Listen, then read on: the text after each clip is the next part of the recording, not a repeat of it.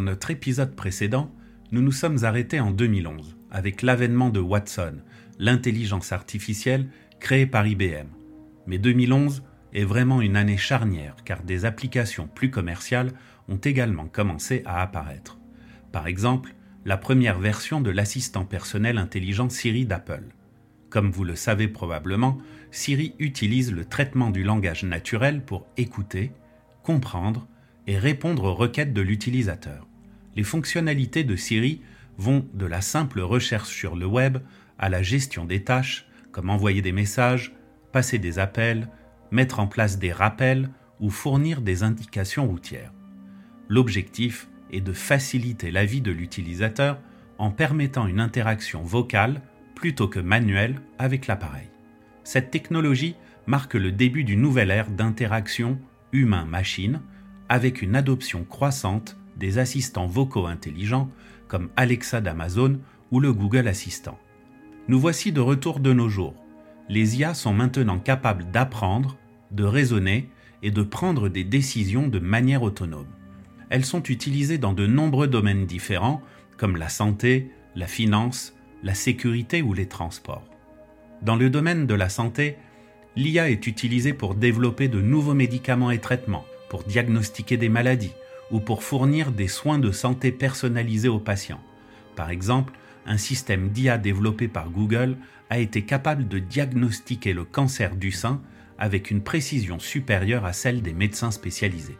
Dans le domaine de la finance, l'IA est utilisée pour gérer des portefeuilles d'investissement, pour prendre des décisions d'achat et de vente de titres et pour détecter les fraudes. Dans le domaine de la sécurité, l'IA est utilisée pour identifier les menaces terroristes. Dans le domaine des transports, l'intelligence artificielle est utilisée pour développer des voitures autonomes, pour améliorer la sécurité routière et pour gérer le trafic. Et c'est en novembre 2022 qu'est diffusée au grand public une nouvelle application qui s'appelle ChatGPT, une intelligence artificielle capable de vous faire la conversation comme un humain et surtout de générer du texte, de traduire des langues, d'écrire différents types de contenus créatifs comme des poèmes, des dissertations, des livres et de répondre à vos questions de manière informative.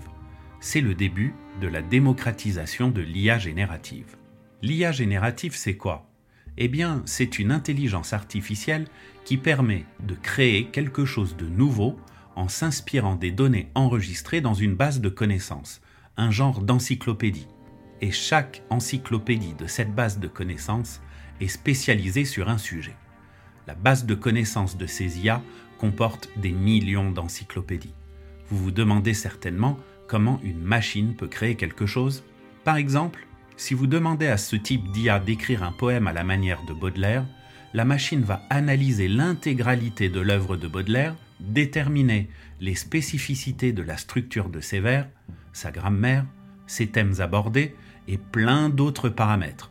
Puis, va vous proposer un poème à la façon de Baudelaire sur le thème que vous aurez choisi. Pour vous rendre compte du potentiel de ce type d'intelligence artificielle, je vous invite vivement à aller essayer ChatGPT ou Bard de Google, son équivalent. L'inscription est gratuite et leur utilisation également. Posez-leur des questions. Demandez-leur de rédiger un poème ou de vous raconter une histoire l'histoire d'un personnage historique par exemple. Attention cependant, la base de connaissances de ChatGPT s'arrête à fin 2021, vous n'aurez donc pas de réponse sur des faits d'actualité. La publication de ChatGPT en 2022 a été un événement majeur dans le domaine de l'intelligence artificielle générative. Cette percée a suscité un intérêt croissant pour les IA génératives, et de nombreux autres modèles ont été développés depuis. Ces modèles ont encore des limites, mais ils sont déjà capables de réaliser des tâches qui étaient auparavant impossibles ou très difficiles pour les humains. Ils ont le potentiel de révolutionner de nombreux domaines, tels que la création artistique, la conception, la recherche ou le développement informatique. Voici quelques-uns des principaux domaines d'évolution des IA génératives depuis la publication de ChatGPT. Amélioration de la qualité des résultats les nouveaux modèles sont capables de générer des résultats plus réalistes, plus détaillés et plus précis. Développement de nouvelles applications. Les IA génératifs sont désormais utilisés dans de nombreux domaines, tels que la création de contenu créatif, l'enseignement ou la santé, la réduction des coûts. Les nouveaux modèles sont plus abordables, ce qui permet leur adoption par un plus grand nombre d'utilisateurs. Les IA génératives sont encore en phase de développement, mais elles ont déjà un impact significatif sur le monde. Elles ont le potentiel de transformer notre façon de créer, de communiquer et de travailler. Et c'est ce que nous verrons dans notre prochaine micro-leçon. Nous passerons en revue les applications de l'intelligence artificielle dans plusieurs secteurs d'activité comme la création artistique, l'enseignement, l'industrie ou la communication. Merci de soutenir le podcast des savoirs utiles et à bientôt pour notre prochaine micro-leçon.